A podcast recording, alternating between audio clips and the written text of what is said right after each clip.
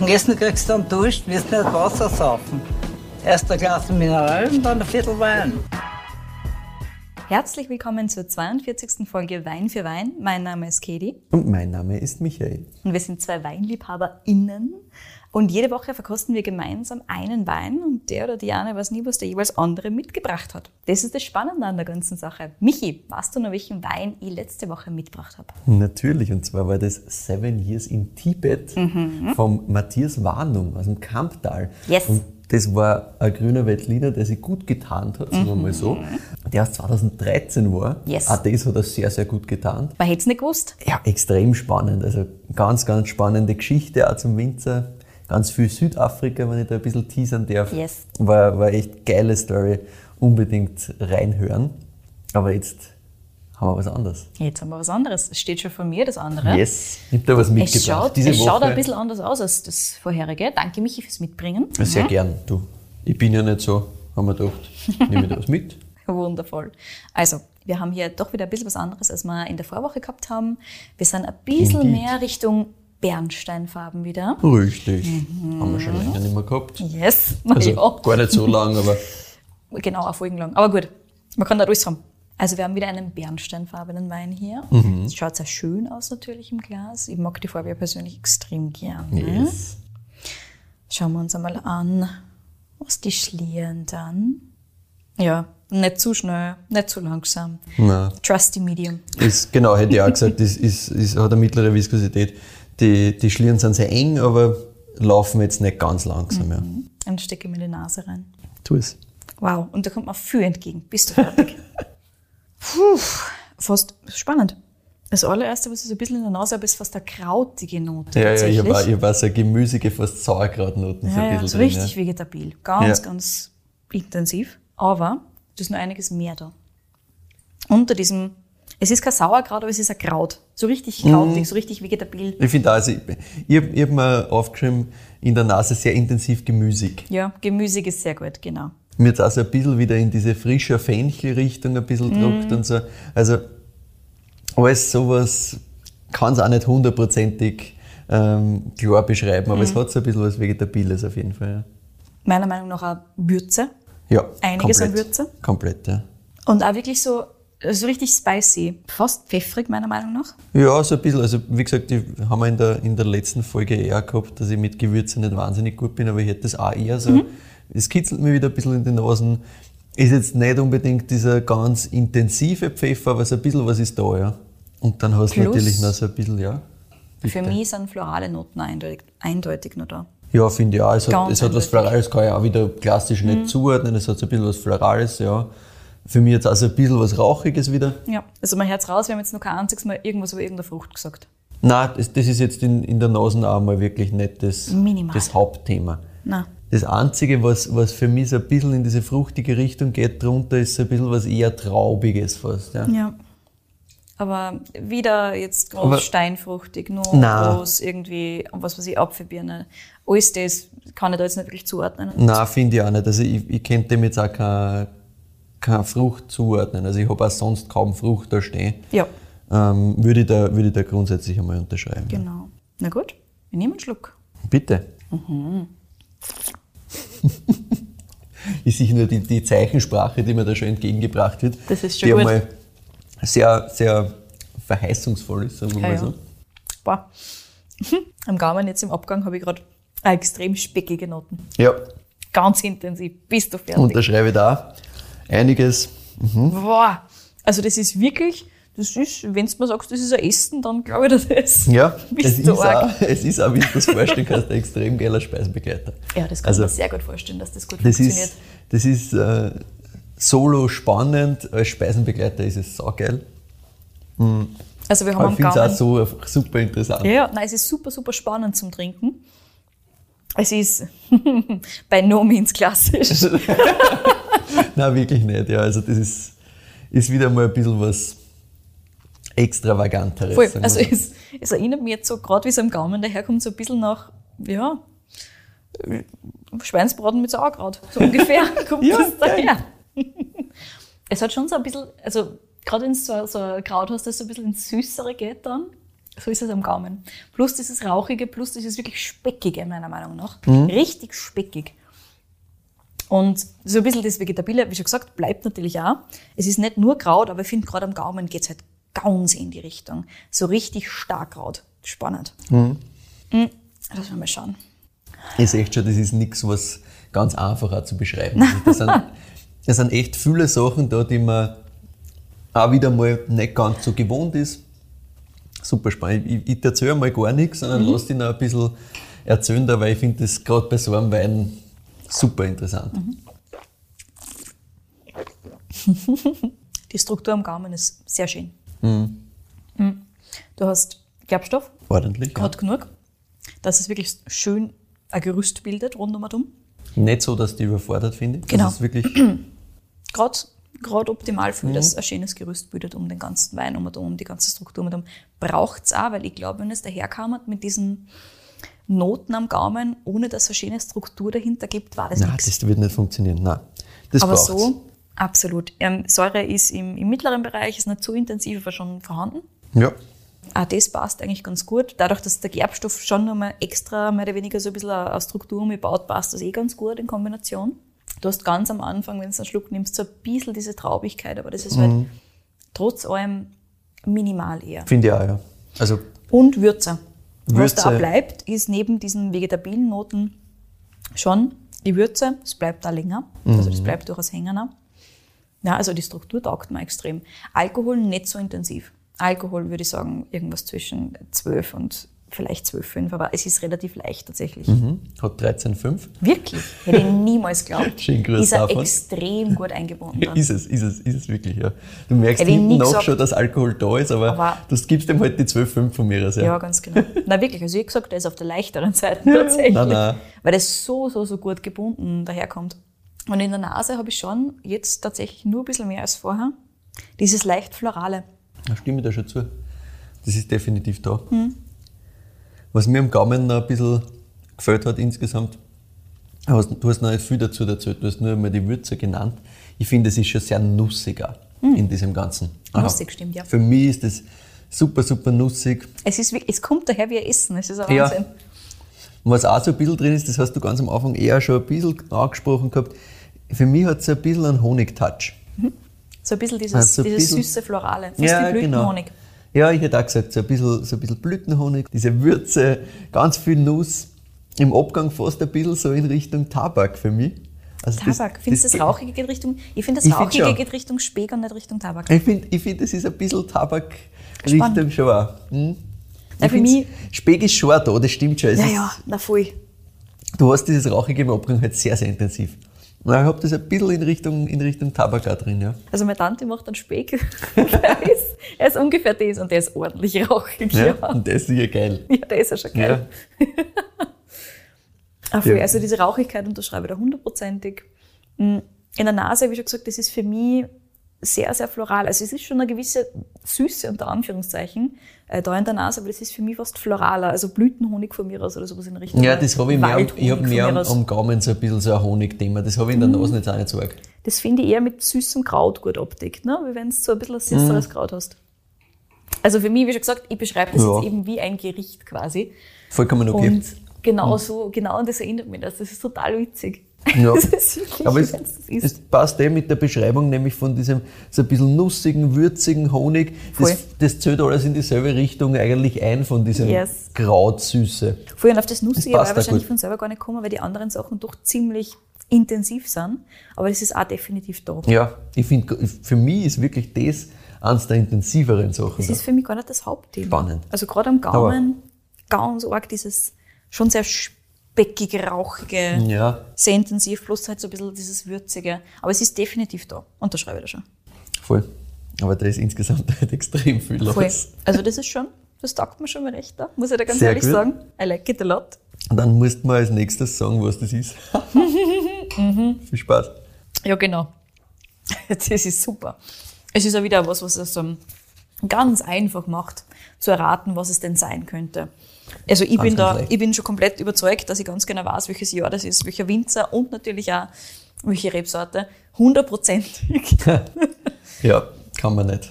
No chance. Also ich habe gesagt, das ist Chardonnay oder irgendwie Burgunderlastig tatsächlich. Na, Und ansonsten, ich hätte gesagt, das ist nicht ganz jung. das ist richtig.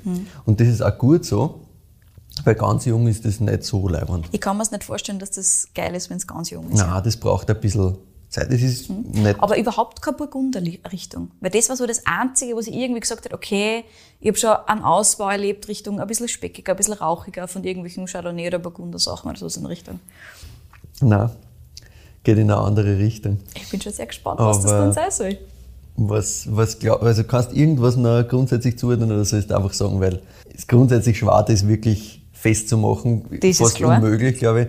Es ist grundsätzlich sortenrein. Ja? Wirklich? du bist sortenrein, mein Freund. Also Ja, ja. Das hätte ich da nicht geglaubt. Also ich war gegangen, irgendwo ein Cuvée, wo halt Burgunder so eine gute Unterlage ist quasi. Aber wie schon gesagt, diese Ausbauweise und diese, diese Stilistik, auch dieses, wie schon gesagt, diese ganzen Noten, die ich da so ein bisschen aufgezählt habe, das war so ein bisschen in die Richtung gegangen. Wobei dieses Florale halt für mich nicht dazu passt. Deswegen hätte ich gesagt, das ist nicht Sortenrein, sondern es ist ein Cuvée. Und da baut irgendeine zweite Sorten irgendwas ein. Was diese zweite Sorten sein soll, who knows? nice try, nein. Ähm, das ist wirklich reinsortig und zwar Wahnsinn. auch eine autochthone Rebsorte. What? What are you? Aber Keine es, Ahnung. man kriegt es nicht raus, es hat auch mit dem sortentypischen Verhalten relativ wenig zu tun. Ja. Das Ganze ist roter Veltliner. Roter Veltliner. Ja, da war ich nie drauf gekommen jetzt Nein, natürlich. Das, das Aber es macht Sinn. jetzt- Ist auch grundsätzlich halt keine Rebsorte, die man jetzt so im FF raushaut. Nein. Also auf die kommst du, glaube ich, so auch schon schwer. Aber cool, dass wir es einmal im Podcast haben, weil den haben wir bis jetzt Richtig. noch nicht gehabt. Exakt, deswegen haben wir es. Und gleichzeitig ist es halt auch eben aufgrund des Ausbaus was Spezielleres, was bisschen was Ja, anderes. Du hast ja. schon gesagt, das ist nicht ganz jung, das ist 2018. Und zwar sind wir beim Weingut Mantlerhof. Mantlerhof! Ja. Aber die sind ja wirklich spezialisiert auf die nicht ganz jungen Sachen. Da habe ich vor kurzem einen grünen Veltliner gehabt. Lass mir überlegen, wie der Kassen hat. Es war nicht die Veltlinerin, weil die Mhm. gibt's auch. Aber es gibt den, ich glaube, er heißt X. Der war zehn Jahre, Ja. Mhm. zehn Jahre gelagert, glaube ich, so in Richtung. Ah, der war schon sehr spannend. Ja, Michi, sehr cool, dass wir beim Mantlerhof sind. Ja, ähm, wir sind beim Mantlerhof im Kremstal, in Gedersdorf sind die ganz genau daheim. Das ist so an der Grenze zum Kamptal quasi. Also wenn du von Krems Richtung Nordosten auffährst quasi, dann fährst Rohrendorf vorbei. Rohrendorf waren wir vor zwei Folgen beim Yes. Sepp Moser und das ist im Endeffekt vier Kilometer entfernt. Ich habe mir das heute auf Google Maps nochmal angeschaut. Es ist quasi die nächste Ortschaft, dann biegst du einmal rechts so und stehst vor dem Mantlerhof. Und du hast schon richtig gesagt, ja, die sind auf, auf ein bisschen ältere Sachen auch spezialisiert, nicht nur das. Richtig spezialisiert sind sie eigentlich auf den roten Veltliner. Und zu dem komme ich dann auch gleich nach. Der rote Veltliner hat ja rot im Namen, ist aber Weißwein-Rebsorte. Und warum das so wichtig für sie ist, das werde ich dann gleich noch bringen. Zuerst kommen wir mal ganz kurz zum Wein. Also wir haben im Glas den roten Veltliner Bottega 2018. Ja, die Trauben kommen allesamt aus der Ried Reisental. Mhm. Und das ist also eine Hauptroter Veltliner Lage. Das heißt, auf der Ried Reisental steht der Großteil der drei Hektar roten Veltliner, die sie insgesamt haben. Und um das einzuordnen, Mantlerhof, wir haben da 15 Hektar Rebfläche. Also ist jetzt nicht wahnsinnig riesig, eher so im kleineren Bereich, aber schon ein bisschen was da. Wir haben da jetzt beim Bottega nur perfekt reife Trauben. Warum sage ich das dazu? Der rote Veltliner ist schon Botrytis anfällig. Hm? Und wir haben eh schon öfters gehört, Edelfäule, Botrytis cinerea. Da ist wichtig, perfekt reif, Handleser eh klar. Und nachdem das ja gerne mal beim roten Veltliner gemacht wird, dass die Trauben mit Botrytis geerntet werden, zumindest ein Teil davon und so Sachen, ähnlich wie es ja beim Riesling zum Beispiel Wachau und so gerne mal gemacht wird, das wäre in dem Fall kontraproduktiv, denn wir haben da eine Maischegärung in einem offenen Bottich. Es wäre ein bisschen blöd, weil durch den vielen Sauerstoffkontakt und Botrytis hätten wir im Endeffekt einfach nur flüchtige Säure am Schluss. Yes. Das war nicht so super, das heißt perfekt reif. Die Trauben werden dann gerebelt, gequetscht und nach zwei, drei Wochen Maischegärung kommt das Ganze mitsamt der Schalen. Nur die Kerne kommen nicht mit, weil die bringen ein sehr grünes Tannin mit. Das Ah ja. wollen wir da nicht.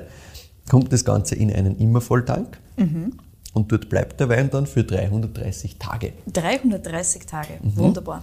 Und du fragst dich sicher, warum 330 Tage? So ist es. Und wie so oft gibt es keine dogmatische Antwort, sondern ja, weil 330 Grad perfekt gewesen ist. Na, Blödsinn, weil sie haben einen Tank braucht. Ja, gut, Und dann haben sie halt gemerkt, ui, das waren jetzt gerade 330 Tage eigentlich, das passt eh wir super. nehmen, passt. Das klingt da super als Zahl. Und das war so ungefähr der Plan in die Richtung, wo das gehen soll. Yes. Wunderbar.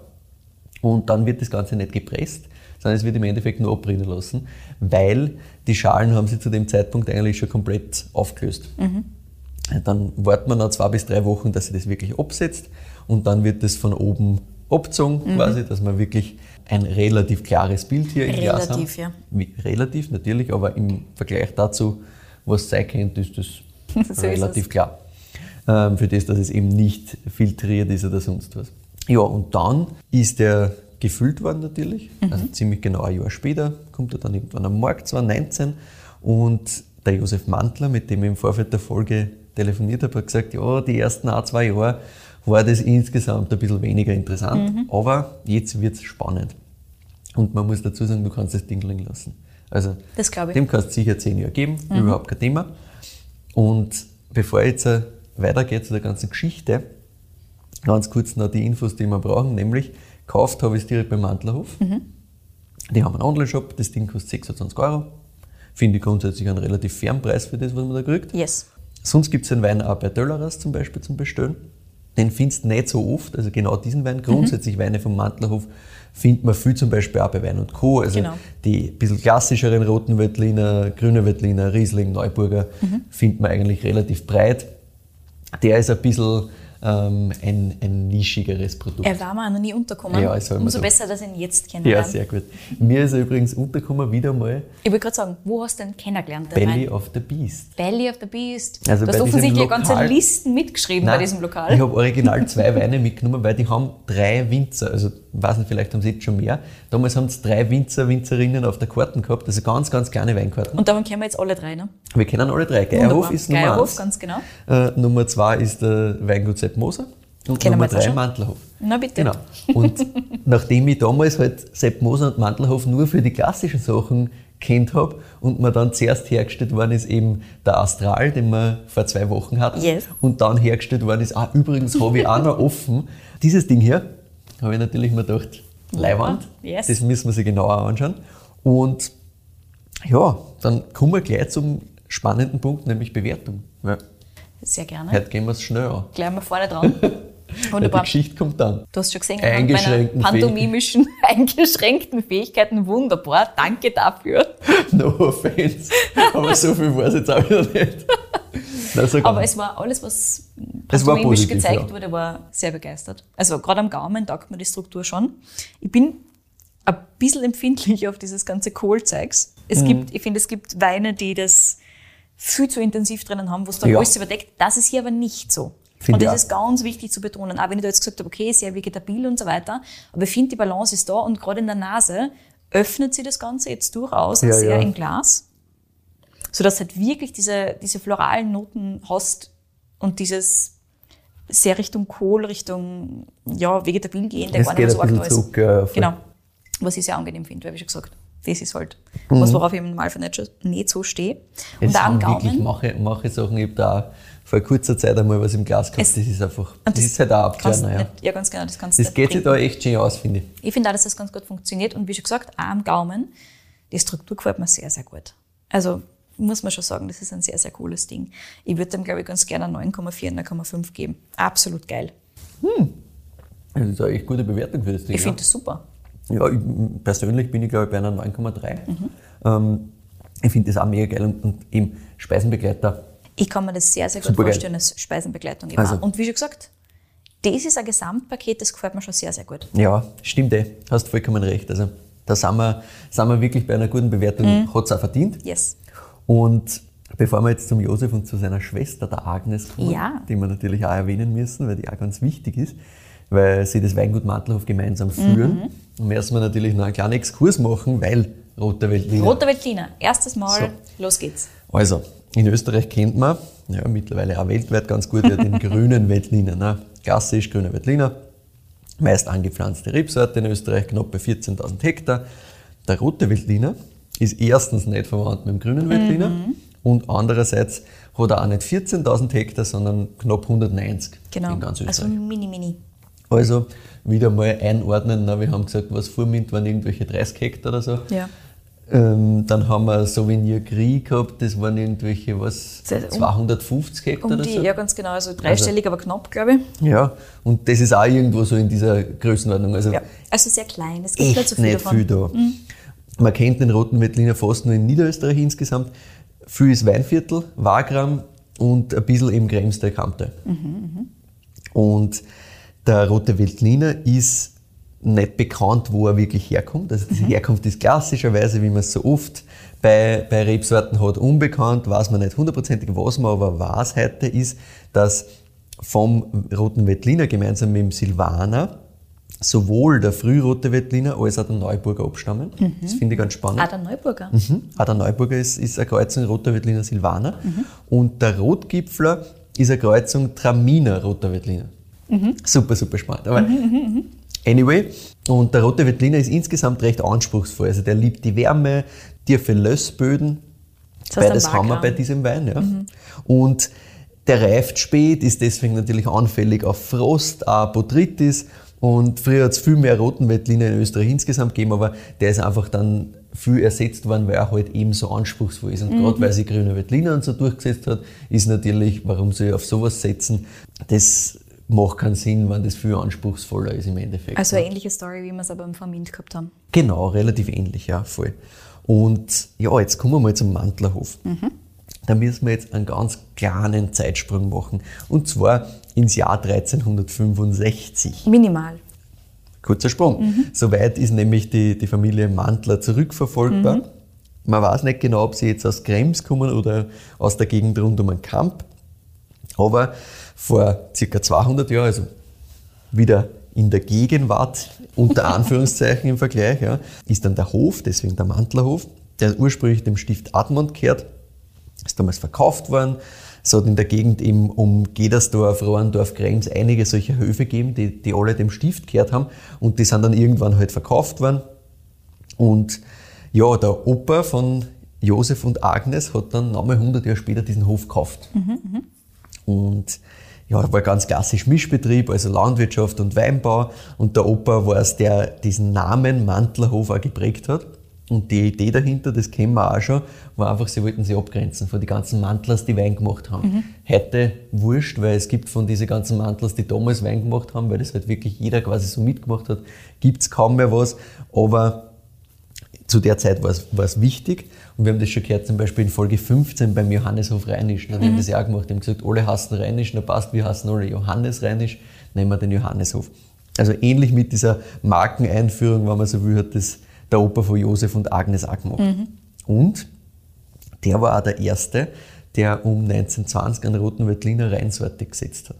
Weil davor hast du im Endeffekt einen roten Veltliner nur gefunden in Form von einem gemischten Satz. Also Ah, das ja. ist gar nicht reinsortig gesetzt worden, geschweige denn ausgebaut.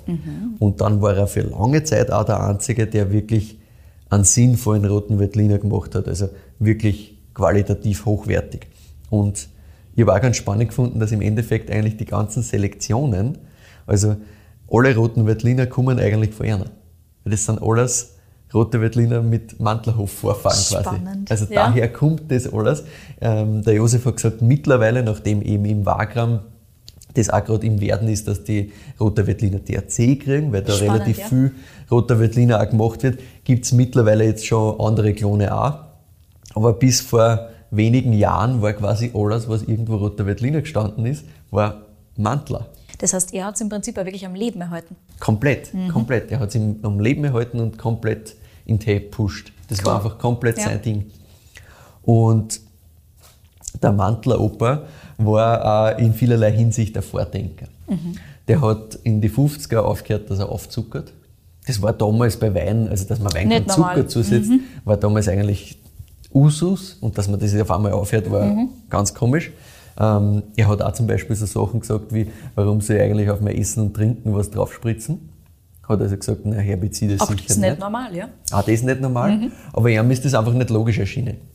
Man muss das ein bisschen abschwächen, das hat der Josef auch gesagt. Also das wäre jetzt, der Mantleroper hätte nicht auf Bio umgestellt. Okay. Das, so weit war es nicht, aber diese Ansätze waren einfach da. Und das finde ich ganz spannend, weil das, halt- das zeigt ein bisschen, woher das kommt. Ja. Und ja, wie erwähnt, das war ja alles Mischbetrieb, ist ein Heidner übrigens, ist ein Heidner Mischbetrieb. Also wir haben immer noch Ackerbau und Weinbau. Und der Opa hat damals eine, eine weitere unpopuläre Entscheidung getroffen. Und zwar, da haben sie damals im Ort quasi Felder aufgeteilt. Also wer was kriegt. Und der Mantler-Opa hat gesagt, ja, die Felder in Ortsnähe, die könnt ihr euch halten. Ähm, da haben alle darauf spekuliert, dass das halt im Bauland umgewidmet wird und irgendwann viel wert wird und bla bla Ah ja. ist ja auch aufgegangen, also es ist schon so gewesen. Nur er hat gesagt, das bringt mir nichts, ich hätte lieber gern die größeren zusammenhängenden Felder weiter außen. Ah ja. Und das war insgesamt jetzt äh, eigentlich was Positives für sie, weil sie haben 70 Hektar Ackerbau. War 70 Hektar. Klingt viel, wenn wir auch noch darauf zurückkommen, wie viel das wirklich ist. Das Ganze ist auf fünf Felder aufgeteilt. Fünf. Was? Weil er gesagt hat, er nimmt die weiter außen. Das waren halt Riesenfelder. Bist du und die fertig? haben quasi für die Leute den gleichen Tauschwert gehabt wie die kleinen Felder in Ortsnähe, weil sie eben alle auf das Bauland gekauft Ja. haben. Und er hat gesagt, na, lieber zusammenhängend, das passt mir mehr. Und um jetzt darüber zu sprechen, wie das heute ausschaut mit dem Ackerbau, Mhm. Da müssen wir noch ein bisschen warten, weil jetzt müssen wir mal zur nächsten Generation gehen. Ah ja, okay. Jetzt kommen wir mal zum Papa von Josef. Der heißt seines Zeichens natürlich auch Josef, genannt Sepp. Und der hat sich dann auch voll dem Roten Veltliner gewidmet. Und der hat eben gesagt, ja, das ist eine wichtigste Sorte. Hat dann 2011 auch schon angefangen mit Maischegärung zum Spülen. Also ist jetzt nicht wahnsinnig früh, aber doch schon einige Schon Zeit her. ja, ja. Aber ähm, der Josef hat mir erzählt, das war damals halt mehr so, ja, er wollte irgendwie dieses Rotschalige aus dem Roten Veltliner irgendwie rausholen Ja. und hat deswegen gesagt, ja, vielleicht war Maischegärung geil. Und was rausgekommen ist, war einerseits geschwefelt und gefiltert, also noch anders als das, was es heute ist. Und gleichzeitig war es auch sehr, sehr tanninlastig. Also der Josef hat gesagt, das hat schon seine Fans gefunden damals, aber mit dem jetzt ist es eigentlich nicht vergleichbar. Okay. Und nicht nur den roten Veltliner, sondern natürlich auch den naturnahen Zugang hat er vom Mantler Opa übernommen. Also bis auf irgendwie Fungizide ist eigentlich nichts mehr gespritzt worden. Und es war sehr nahe an dem, an dem Bio-Thema dran, aber es war halt noch nicht Bio. Und das große Umdenken, also der große Bruch im Endeffekt in der Geschichte, ist dann 2002 gekommen. Wenn du dich erinnerst, 2002, ich weiß nicht, ob du dich du ganz gut daran erinnern kannst, aber wahrscheinlich hast du das schon noch irgendwo im Kopf, nämlich das Kamp-Hochwasser damals. Das weiß man schon. Nix, kein Begriff. Es war ein. Riesen, das war ein Ah, Riesending. August 20, ah, 2002. Ja, doch, Ja. August 2002. Genau. Ja, ja, ja. Und da ist dieses, dieses, dieses arge Hochwasser gewesen. Und da ist der Mantlerhof damals 1,3 Meter, ja, 1,3 Meter unter Wasser gestanden. Wow, irre. Also stell dir das vor, 1,3 fucking Meter unter Wasser. Und da war es dann eigentlich die Mama von Josef und Agnes, die gesagt hat, hey, so geht's nicht weiter. Die Natur hat uns gerade ein Zeichen gegeben, das war quasi ein Schlag ins Gesicht von der Natur. Wir müssen was anders machen, jetzt. Und so haben sie dann 2003 angefangen zum Umstellen. Also ja. wirklich direkt danach haben sie gesagt, na, wir müssen viel, viel mehr mit der Natur arbeiten. So kann es nicht weitergehen. Und dann haben sie insgesamt bis 2009 das alles umgestellt und sind dann 2009 zertifiziert worden. Also hat dann noch eine Zeit gebraucht. Dann hat das wunderbar passt und der Sepp Mantler, ähm, also der Papa von, von Agnes und Josef, das war immer Qualitätsfanatiker im Endeffekt. Also von dem kommt so ein bisschen dieses, dieser extreme Qualitätsanspruch und der Josef sagt auch, der, der Sepp ist aber gleichzeitig im Weingut immer so gewesen, der, der halt das Wirtschaftliche so ein bisschen außen vor lässt. Also Freigeist, geile Sachen machen, Hauptsache es ist was saugeiles, ob man das verkaufen oder nicht, war mir im ersten Moment wurscht. Und die Mama war dann halt immer so, die hat das zusammengehalten, so hat das halt irgendwie funktioniert. Und ja, jetzt fragst du dich natürlich, okay, was ist jetzt mit Agnes und Josef, wie kommen wir jetzt zu Yes. einer zwei? Und da müssen wir ins Jahr 2016 springen. Und das ist nicht so eine ganz einfache Geschichte, weil der Josef hat in Geisenheim gerade Weinbau studiert. Die Agnes hat gerade auf der BOKU studiert. Also der Josef hat im Endeffekt angefangen zum Studieren, der war da ganz am Anfang. Und da ist auf einmal die Diagnose gekommen, der Papa hat Krebs. Das gleich vorweg, er hat es zum Glück geschafft, er hat den Krebs besiegt. Aber es war natürlich erstens alles andere als klar, dass er das schafft. Ja. Und es war sehr wohl klar, dass er nicht mehr mitarbeiten kann. Also das war, war logisch und das ist auch bis heute so. Also er ist präsent, er hilft einer in vielen Sachen, aber jetzt aktiv im Weingarten mitarbeiten oder im Keller irgendwie mitarbeiten, das schafft er einfach nicht mehr. Und da war der Josef, der dann sein Studium abgebrochen hat, 21, und die Agnes, die ebenfalls ein Studium an der BOKU abgebrochen hat, war 24 Jahre alt. Boah. Und da sind sie einfach einmal hingestellt worden, so quasi, oder hat es halt das Schicksal hingestellt, übernehmt das Weingut. Puh. Nicht, nicht ganz so einfach. Und ich habe auch gesagt, also bitte, wie habt ihr denn das gemacht? Und er hat gesagt, das war ganz einfach. Im Endeffekt, das ist einfach gerannt. Da hat es kein Nachdenken gegeben, das haben wir machen müssen. Er hat gesagt, die Mama war natürlich ein Riesenfaktor, weil die war halt quasi der Fels in der Brandung, die hat Ja. halt alles irgendwie zusammengerissen. Aber sie zwei haben einfach funktionieren müssen. Und er hat gesagt, die Schwierigkeiten, die sind alle erst später gekommen. Das erste Jahr war überhaupt kein Problem, unter Anführungszeichen. Das war für sie einfach so, passt, eine hackeln und es geht schon irgendwie. Und ja, 2016 muss man auch noch dazu sagen, 2016 war ein richtiges Scheißjahr. 2016 war für alle Winzerinnen rund um und um ein Scheißjahr, weil großer peronosperer Druck, das heißt falscher Mehl da, das heißt alles erschmoren. Ganz, ganz, ganz, ganz schwierig. Und trotzdem hat es bei Erna irgendwie hingehauen. Und das finde ich ganz, ganz spannend. Der Josef hat mir auch erzählt, er hat eigentlich nicht einmal gewusst, ob er wirklich Winzer werden will. Zu dem Zeitpunkt, ja, davor war das gar nicht so sicher. Er hat damals keinen Druck gehabt von daheim, hat Winohack gemacht und hat sich halt die Möglichkeit damit offen lassen, dass er Winzer werden will. Obwohl er in Geisenheim studiert hat. Da war es ihm schon klar. Also nach der Winohack war es ihm klar. Nach Geisenheim ist er schon gegangen mit dem, ja, er will das machen. Ja. Ich erzähle das deswegen, weil die Geschichte ist, er hat zwei kurze Praktika in seiner Schulzeit gemacht. Einmal Heimann Löwenstein, da hat er aber im Endeffekt nur Blauen geschnitten, sagt er. Und einmal war er in Spanien, aber er hat im Endeffekt nichts gelernt, er hat kein Know-how gehabt. Ja. Und dadurch, dass er auch nicht ganz sicher gewusst hat, hat er das auch jetzt nicht so gepusht, dass er das unbedingt machen will oder so. Aber er war halt trotzdem irgendwie mit dem Papa in meinem Weingarten mit und die Agnes war immer mit und einer von einer zwei hat das irgendwie mitgekriegt. Und das ist der Punkt. Sie haben durch das, obwohl sie selber beide nicht aktiv irgendwie nach Informationen sie geholt haben oder noch mehr Praktika gemacht hätten oder so, Zeit war ja auch nicht da, weil sie sind halt jung Ja, gewesen, haben es trotzdem sehr, sehr viel mitgekriegt und haben irgendwie diesen Sprung ins kalte Wasser geschafft, weil er gesagt ja, wo er einmal nicht gewusst hat, wie tun, hat wieder die Agnes gesagt, ah, da waren wir doch mit dem Papa immer da und da und da. Und wo er einmal nicht mit war, war wieder die Agnes mit draußen oder mit im Keller. Gut, klar, es hilft dir natürlich, wenn du zu zweit bist. Genau. Und, aber finde ich halt ganz spannend. Ne? Du bist im Endeffekt, du, du magst Wienerhack, bist du nicht hundertprozentig sicher, ob das richtig ist, sagst dann, ja doch, das ist, fangst da zum Studieren und zack, auf einmal hast du ein Weingut. Also, Also mega man hat schon ein paar. Mal gehabt, dass es so richtig dieser Sprung ins kalte Wasser war, aufgrund von Umständen, die du halt einfach nicht vorhersehen kannst. Ja, ich glaube, im Nachhinein gesehen ist das auch nicht unbedingt schlecht, weil du gehst halt einfach mit, mit einem ganz anderen Zugang an die Sache heran. Klar.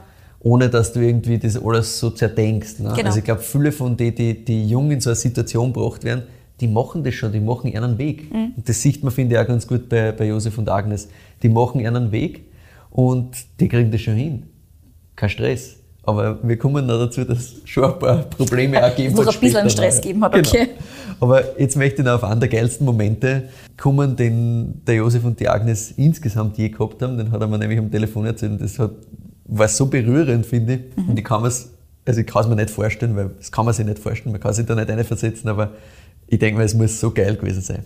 Und zwar, ein paar Jahre später, wir sind in München, es gibt ein Tasting mit einer Weine, Gängemenü dazu und zum Hauptgang kommen drei Rieslinge aus dem Jahr 2016, äh, einer eben von Erna und zwei von sehr bekannte, renommierte Wachau Weingüter. Und 2016 war Erna erster Jahrgang. Ne? Das war Erna erster Wein, Erna erster Riesling quasi. Und das war jetzt für sie in dem Moment gar noch nicht so klar. Aber sie verkosten das nebeneinander und der hat einfach mithalten können. Und das, also, der muss ein Josef hat gutes gesagt, er ist aufgesprungen, die Agnes ist auf einem anderen Tisch mit anderen Leuten gesessen, ist umgerannt und sie haben sich nur so gefreut, weil in dem Moment haben sie erst wirklich realisiert, was sie da haben. Also da ist quasi der Schalter erst so richtig gefallen, Hey, wir was- haben es geschafft. was da eigentlich passiert ist, dass die, die zwar einfach mit nix das Weingut geführt haben in einem Scheißjahr und da einen Wein rausgebracht haben, der nicht nur jetzt rausgeht und verkauft werden kann und das passt schon, sondern der einfach da auch noch mithalten kann und der wirklich geil ist. Also das muss ein Gefühl gewesen sein, unglaublich. Voll schön, ja. ja. Und er hat auch gesagt, das war so ein, ein einprägsamer Moment, das, das vergisst nicht mehr. Und trotz aller Umstände, das irgendwie zu schaffen. Ja, und dann habe ich natürlich das nochmal aussprechen müssen von der Probleme, was er mir halt vorher erzählt hat, dass 2016 waren ja keine Probleme, aber danach. Und dann hat er mal erzählt, ja, du machst halt im Endeffekt dann in die Folgejahre die Anfängerfehler, die du sonst im Praktikum machst. Ah ja. Weil das haben sie halt beide nicht gehabt quasi. Das heißt, sie haben halt dann wirklich Lehrgeld gezahlt, teilweise, weil es das halt normalerweise schimpft die dann irgendwer, wenn du im Praktikum dort stehst und der Winzer oder die Winzerin sagt, hörst so einen Blödsinn kannst du nicht machen. Bei einer war es halt so, das haben sie halt einmal gemacht. So zum Beispiel, so der Hahn tropft beim Tank, sie haben es nicht gesehen, 1000 Liter Wein, nächsten Tag weg. Wow. Und er hat gesagt, dafür hat er jetzt den unter Anführungszeichen Vorteil, dass er so paranoid ist, dass man in der Nacht aufwacht und sich denkt, "Mm, fuck.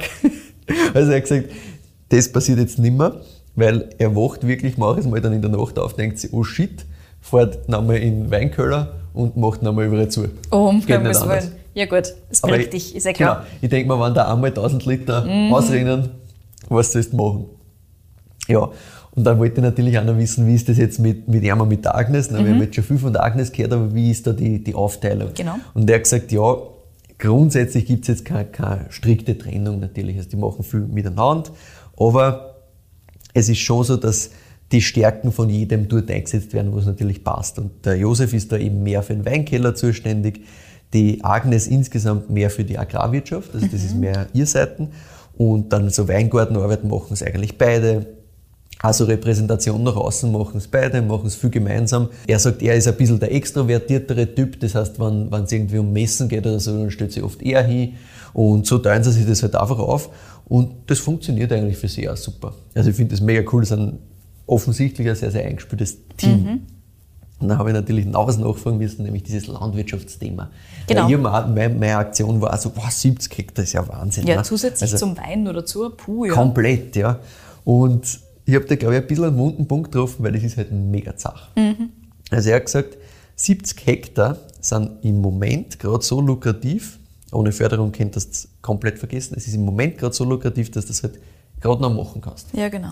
Er hat gesagt, du musst rechnen. Spritpreise, ja, das sind wir jetzt nochmal viel, viel ärger, als wie ich mit ihm telefoniert habe. Das ist schon ein paar Wochen her. Wenn du den Traktor tanken musst, das magst du halt nicht alle zwei Wochen einmal 50 Liter wie ins Auto, sondern das ist halt im Endeffekt Daily Business, ne? weil das verbraucht halt. Dann kommt dazu, er hat gesagt, es wird eben unrentabler und Wertschätzung. Also er hat gesagt, Wertschätzung für die Leute, das ist so mühsam, das kriegst du nicht. Weil du bist halt einfach nur der Bauer, der eh von den EU-Förderungen lebt und bla bla bla. Er hat einfach gesagt, ja, im Endeffekt ist das Problem in der Landwirtschaft, du arbeitest halt auf Weltmarktpreisniveau quasi.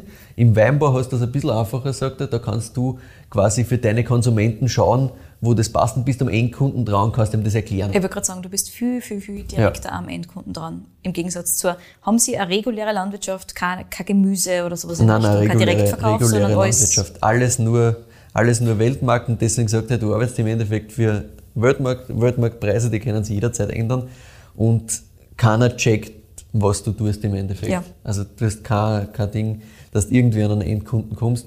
Und er hat gesagt, das ist schon so, es ist geil, wenn du so eine richtig gute Ernte einfährst, das hat er schon gesagt, das, das taugt einer schon. Und insgesamt Landwirtschaft ist schon was, das macht einer Spaß. Nur das Problem mit der Wertschätzung und mit dem Kostenthema ist einfach, dass sie sagen, okay, wir müssen auch in Zukunft weiter schauen, wie sich das ausgeht. Und ob das wirklich noch Sinn macht. Weil beim Wein ist es im Moment gerade so, dass sie halt merken, ja, da kriegen sie einfach auch Feedback, da sind Kundinnen, Kunden, die kommen und sagen, das ist geil, was ihr macht. Und das macht halt irgendwie dann viel mehr aus, das macht mehr Motivation, als wenn du im Endeffekt eh immer nur abgedruckt, abgedruckt, abgedruckt wirst. Klar.